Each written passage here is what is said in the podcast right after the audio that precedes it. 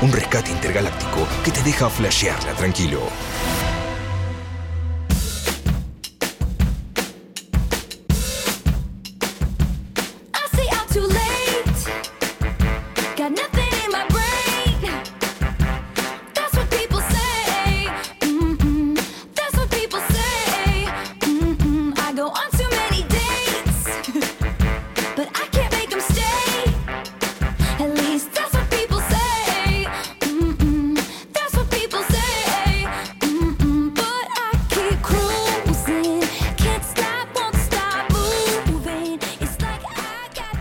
Taylor Swift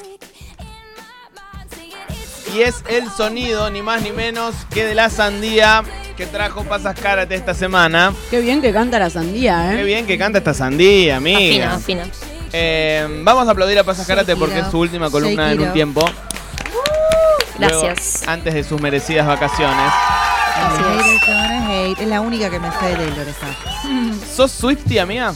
No, no me autopercibo Swifty, eh, pero mm, en el último tiempo me, me viene pasando más o menos desde que empezó la pandemia que mm, no soy Swifty, pero me causa mucha fascinación como todo el fenómeno. No sé si les pasa o alguna vez hicieron esta pregunta de qué carajo pasa alrededor de esta mina. Sí. Que a priori, digamos, está buenísima la música, tiene un montón de discos, tal.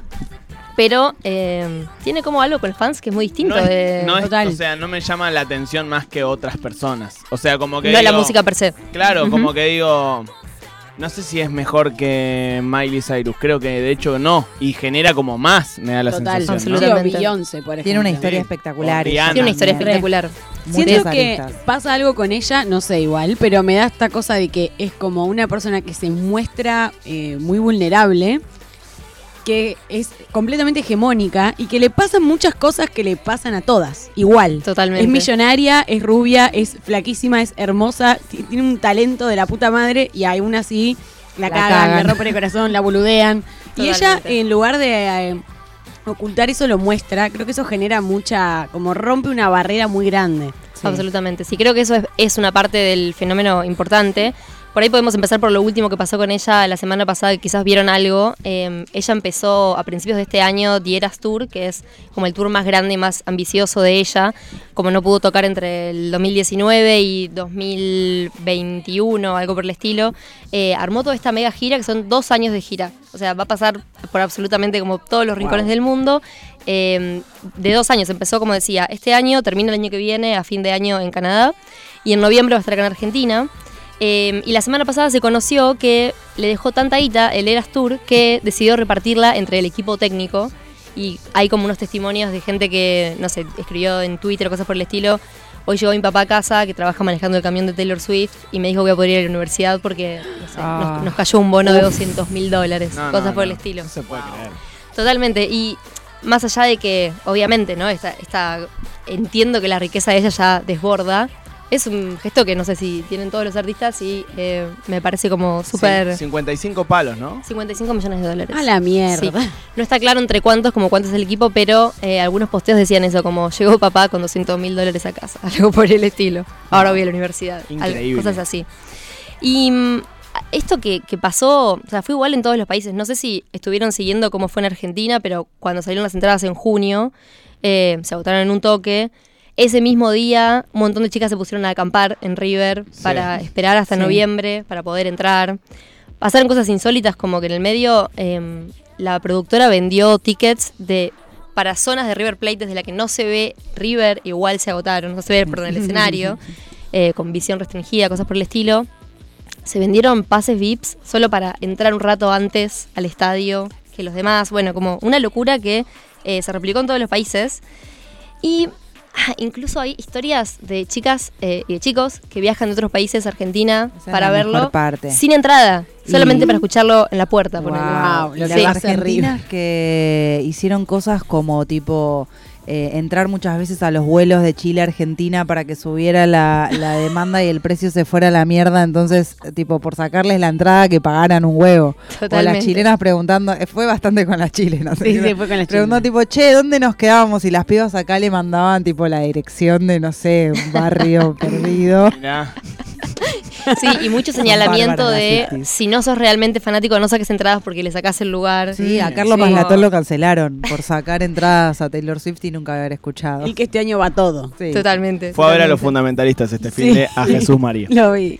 Pero, eh, como decía un poco al principio, algo que me pasa eh, más o menos desde que empezó la pandemia es que me, me parece fascinante que mm, ella, o sea, generó este vínculo con los fanáticos re diferente de las otras estrellas, pero también como que los fanáticos entre sí generaron otra cosa. Y no tengo una respuesta por qué es así, pero tengo como una hipótesis que para mí hay como tres cosas que son como muy importantes. Una es que realmente sacó muchos discos. Ella tiene 32, 33 años y hace música desde hace 16 años. Y viene sacando como discos con un ritmo de más o menos un año y medio, eh, un año y medio un disco, un año y medio un disco, cosas por el estilo. Así que tiene mucha música. Y la laburó con productores como, no sé, los productores de Lord, de Lana del Rey, de Saint Vincent. Como que es obvio que al menos un disco vas a escuchar de ella y decir, che, está muy bueno, está bien hecho. Como que me parece que cubre un espectro muy grande. Ella empezó haciendo música country, después empezó a hacer como algo más parecido al folk. Tiene un par de discos más indies. Tiene este Reputation que saca después del escándalo con Kanye West, que no están al tanto, pero ahora lo podemos. eh, Es el indio de las minitas. escuchando. Es el indio de las minitas. Es el indio de las minitas, un poco sí. Un poco sí. Tiene, tiene público masculino para no ser tan. eh, Los vinitos sí, son los igual. y después tiene los Gaylords, que también son eh, todo un, Ah, un no fenómeno. esa palabra. qué buena bueno. palabra. Sí, parece que eh, hay un grupo de fanáticos que eh, tiene la hipótesis muy fuerte de que Taylor es gay y que los varones la enclosetan y que ella va dejando mensajes ocultos en las canciones. Me encanta. Una Swiftie ¿Por qué no lo contaría, esto. no? Pero bueno, no Ella importa. es muy de dejar eh, mensajes, Absolutamente. tipo muy como de, no sé, el número 13 o algún color o algo como que va tirando. eh, esto lo aprendí de mi amiga Nati, que es muy Swifty. Easter eggs. ¿Qué es eso? Eh, sí, ella, o sea, de- dentro de este, dentro de este de dentro de este universo hay muchos términos específicos para cosas que eso, o sea, que la gente que no es Swifty reacciona de esa manera, como que acaba de pasar, que acaban de decir. Amo. como que ella va dejando como secretitos o cosas que después disparan eh, como teorías conspiranoicas Sí. prácticamente. Tipo lo que pasa con Britney, que analizamos, que nos está dejando señales para pedirnos ayuda. Si estás bien, ponete un top amarillo. ¿Estás bien? Claro. Bueno, estos easter eggs, tipo huevos de Pascua, son como cositas que ella va dejando y que solo va a poder leer un fanático que sabe que a Taylor le gusta el número 13 porque, no sé. Wow. Totalmente. Y después en un momento había una hipótesis de que el track 5 era el track más eh, como más personal, más emocional y como que más la exhibía. Y entonces cada vez que sale un disco analizan cuál es el track 5, que no siempre está en la posición número 5. Pero eso también es como un concepto Ah, en, ese, en ese mundo. Que es, es genial porque de repente también como los escuchás o los lees interactuando entre sí y no entendés un huevo. Para vas a hablar de lo de las pulseritas. No me, no me iba a extender sobre eso, pero vamos. No, vamos porque me parece eso. fascinante que ah, tienen como unas, o sea, las Swifties hacen unas pulseritas, un tipo de pulseritas, la pueden googlear, pulserita Taylor Swift, y la idea es que al show, de hecho acá lo están haciendo, vos ar- armes un par de pulseritas y se las van a repartir, ¿entendés? Como si yo tuviera una pulserita, vos me tenés que dar una pulserita. Se llaman Friendship Bracelets. Es un Wow. una moneda propia directamente. Sí, más o menos. No tienen un Sí. país propio porque no quieren. No, no, no, No, realmente. pero pará, fuera de joda. No, no sé qué otro artista tiene. este nivel de cosas. Y aparte no es el Ni el merchandising indio, ¿eh? oficial, eso es como algo que pasa entre los fanáticos. Se pusieron de acuerdo entre ellas, ellas. Y en los del indio es tipo, yo tengo un costillar, te lo cambio por un lechón. Verdad. Eh, Papá, tengo una pipa acá. Pará, yo tengo dos bolsas. algo así, algo así. No, y, y, mm, me parece que mm, ella también juega muy activamente, por ahí a diferencia de Britney, que me parece que era algo más de los fanáticos, Sí. ella juega muy activamente con esas cosas y las, como las promueve. Pero decía, además de un montón de discos, me parece que mm, ella tiene algo como en la manera de escribir las letras, que siempre son como medio cuentos, ¿no? Como que plantea una escena, plantea como algún conflicto y al final, o algún desenlace o alguna reflexión en torno a eso, que es como bastante llano en el mejor de los sentidos, pero en un sentido en el que te, te permite entrar como a las letras como con mucha facilidad y también esa forma de escritura, de escritura como cero críptica hace que pueda tener como fanáticos más chicos, fanáticos más grandes, ¿no? Como que hay algo de eso que me parece que es diferente de lo que hacen eh, otros artistas. Y después me parece que hubo algo que, mm, no, no quiero decir la favoreció, pero, eh, pero que creo que se juntaron como varias cosas en 2020, cuando ella saca eh, Folklore, que también era un disco muy como, como muy para adentro, muy introspectivo de ella y tal. Sale a la par de Miss Americana, que es el documental de ella. En el que cuenta muchas de las cosas que le pasaron, como en- en- durante su carrera, que la- las vamos a ver ahora en un ratito, pero que me parece que le acercaron mucho eh, a sus fanáticos en un momento que también era, bueno, encierro, mucho tiempo libre, mucha comunicación virtual, se empezaron a armar como estos, a fortalecer como este fandom eh, en internet y en redes, que de repente fue como, "Ma, esto es una cosa en sí mismo por fuera de Taylor Swift. Es Eh, que, mira, acá Butaquera dicen, nada, todos los clubes de fans hacen esas cosas para los shows, nada más que los Swifties están de moda y son más. El tema es que el porcentaje, para mí, eh, sin saber demasiado, pero el porcentaje de gente que pertenece al club de fans que va a un show de, no sé, Los Red eh, Hot, por ejemplo. de los Red Hot, ¿cuántos son del club de fans? El 0,5% de River. Total. Siento que en, en Taylor Swift es tipo el 100% del estadio está en esta. Sí, sí, Como sí. que a, otro, a otros shows va un montón de gente, va gente que vive esta locurita, pero eh, después va gente que nada, le gusta la música, ni idea. Acá es tipo todo el recital está en esta.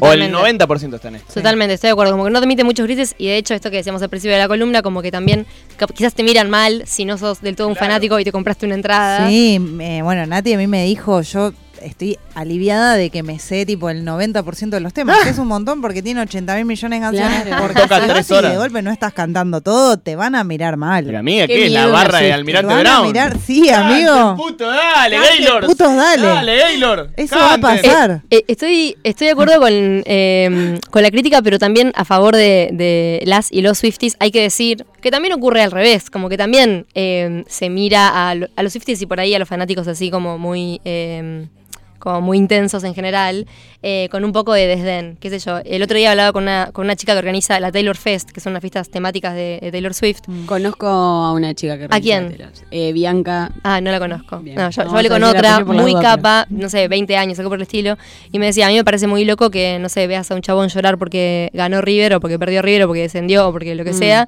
y después vos estás llorando por una canción de Taylor Swift, y ella en particular me lo decía porque cuando empezaron a acampar las chicas en River, eh, llegaron como muchos medios y les decían cosas que, que Mm. ya incluían como una afirmación sobre lo que sobre lo que estaban diciendo de ella, ¿no? Como, Mm. che, vos no debes estar estudiando, o a quién vas a votar, cuánto sabes de política, como medio estás en Es este que- pelotudeo, parecía. Claro. escuché justo este fin de semana a Juan Cruz Comar, defensor de Rosario Central, un chabón muy piola, que dijo, una vez iba caminando con mis amigos y vimos a un grupo de otakus y al principio nos empezamos a cagar de risa, a decir, che, qué, fr- qué eh, freaks estos pibes, no sé qué, mirá cómo se disfrazan, de ta, ta, ta.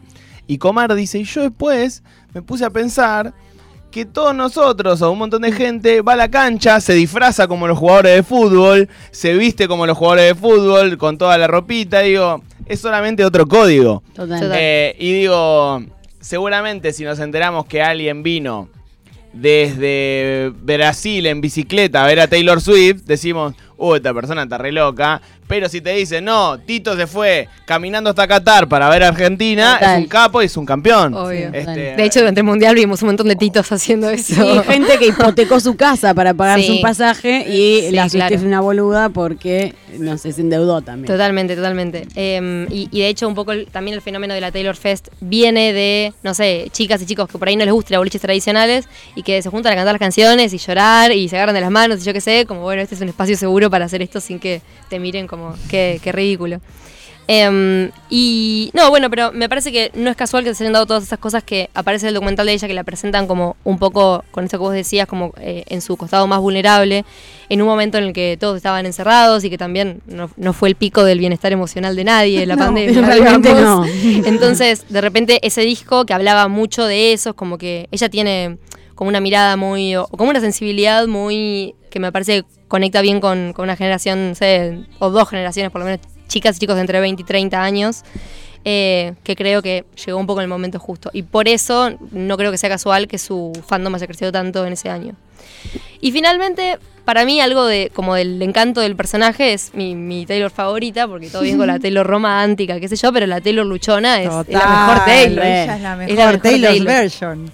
Tu, tu momento luchón de Taylor Swift, ¿cuál No sé favorito si te- cuál es? O sea, a mí me gusta mucho toda esta historieta de que a ella le recabieron los derechos de sus discos y de sus temas, como, como lo que le pasó a Paulo Londra. Ella supo volver parecido. como no supo volver Paulo Londra. Porque Paulo Londra volvió- tenía todo para volver y hacer The Eras Tour. Sí, completamente. El Ella tour de la era. todo, y vos si buscás los temas, es como que están los temas y el mismo tema, entre paréntesis, Taylor version. Claro, De ella- hecho, así se identifican muchas Swifties en Twitter. Eso Es me encanta, porque cierto. es como que hay algo también de un código con, con quien va a buscar el tema Spotify, que vas a, o, o no sé, a, a lo que sea, y vas a escuchar ese tema, ¿no? Total. Por más que sea lo mismo. Total. Le explicamos a la gente por si no sabe, eh, a Taylor Swift le tiene un problema legal con los dueños del copyright de sus canciones, que eran los dueños de las producciones, pero no de las Sí, composiciones. de los masters. Exacto. Entonces, eh, Taylor Swift lo que hace es regrabar toda su obra eh, y publicarla con el, entre paréntesis, o sea, el mismo disco, entre paréntesis, Taylor's version. Algunos Sí. tienen canciones extras y versiones que, que no estaban en los discos Sí. oficiales. Totalmente. Entonces, los fanáticos de Taylor Swift en Spotify siempre escuchan las que dicen Taylor's version porque son las que le dan guita a ella. ¿verdad? Total. Es así, ella grabó tres discos, todavía no regrabó todo, así que también siempre está la expectativa de cuándo anuncia que va a volver a grabar otros discos, porque todavía no llegó a grabar todos los que eh, le robaron, pero que además fue súper irregular. Ella, eh, o sea, había grabado con una productora que se llamaba Big Machine, y después esa productora empieza a pasar por diferentes manos. En un momento pasa por un fondo de capitales que no tenía nada que ver con la música, como que todo fue recontra turbio y, y hasta inusual, incluso para los manejes menos. eh, apropiados, digamos, Sí. de, de esa industria. Eh, entonces, esa respuesta de ella fue, fue muy piola y, y a la vez, qué paja regrabar Qué todo. decís, Ah. que la verdad. Los como- divididos están regrabando sombrero. algunos discos, me parece. Mira. Creo que Porque reversiones, qué sé yo, un Hotel Miranda, hay invitados, como de repente. Ella sí. hizo algunas modificaciones en las, en las regrabaciones, pero. Eh, yo la de escuché nuevo. decir, hablar a ella y también eh, mencionabas lo de Kanye, que, que fue un gran momento. Ella habla mucho como también de la, de la exigencia extra que tienen las artistas mujeres en general, de cómo un chabón puede subirse, cantar, bajarse y cantar lo- los mismos temas toda su vida. Y que las artistas mujeres tienen que bailar, estar buenas, cantar, tipo que todo el mundo sepa con quién salís, que todo el mundo sepa quién te cagó, si te cagó John Mayer o no sé quién. Eh, y ella tiene como una mirada piola de eso también, Sí. que es como, qué paja, tipo, tuve que hacer todo esto de nuevo. Sí, son- sí, sí. Los odio. Eh, bueno, el, el episodio con, con Kanye, si, si alguien se lo perdió, eh, fue, si no me equivoco, en 2009 en los VMAs. Ella gana el premio a Mejor Video, era como uno de los primeros grandes eh, premios que ganaba. Y cuando se sube a buscarlo, tenía 20 años, era una nena, bebé, una nena. sí. Eh, se sube Kanye West y dice, mm, eh, todo bien, te felicito, pero eh, el mejor video era- del año era el de Beyoncé. Tipo, Y- le saca el micrófono, Y Kanye ella, y ella West. se queda así muy como violento. un pollito mojado, como muy feo. Y después sale y, y lo esperan los periodistas y le, le preguntan como, buscando una declaración como agresiva, y ella tipo, no sé, la verdad que soy fan de él, no, no sé qué decirte, como no, no me parece lo que hizo. Pero siempre tiene esta, mm, como esta estatura moral para defenderse que, o sea, un poco es una habilidad, ¿no? Porque se tiene que mover en, en un, en un ambiente como muy áspero, pero por el otro decís que temple, hermana. Y, y el segundo momento en el que le pasó eh, algo muy parecido a esto fue en 2015. Ella tenía, estaba por sacar 1989 y mm, Apple Music eh, tenía una política de, bueno, tres meses gratis para los usuarios nuevos. Entonces no le pagaba a los artistas la música que los usuarios nuevos escuchaban durante esos tres meses. Wow. Y ella dijo, o sea, ya, para esa altura ya era eh, multimillonaria 15 veces, así que un poco no le, no le afectaba demasiado su economía, no es que no llegaba a fin de mes, pero eh, en un comunicado también, como muy, muy sutil y muy educado, eh, puso tipo, bueno, los genios de Apple Music, la verdad que son re innovadores y todos. em, por favor, em, no, no nos pidan que trabajemos gratis porque nosotros no les pedimos iPhones gratis a ustedes, cosas por el estilo. Como muy sutil, con altura, pero pega. Y dijo que no iba a sacar 1989 en la plataforma hasta que no cambiaran eso. Y lo hicieron. Y, y parte de su argumento tenía que ver con esto, como bueno, eh, che, yo estoy en otro lugar, pero los que están arrancando, los que no tienen un público tan grande y no les pagan, Mm. como Claro. les cagás la vida. Se mueve la Sí, total. Así que mm, esas son como mis tres eh, ideas de por qué la gente está loca por Taylor Swift. Taylor Luchona es mi favorita, pero, pero hay otras razones. Me encanta. Pasas Karate, hoy la última sandía que trajo antes de sus merecidas vacaciones. Eh, una sandía que canta como Taylor Swift. Sí. Pero las sandías que va a traer descansadas cuando vuelva. Papi, Descansadísima. Papito, esas sandías.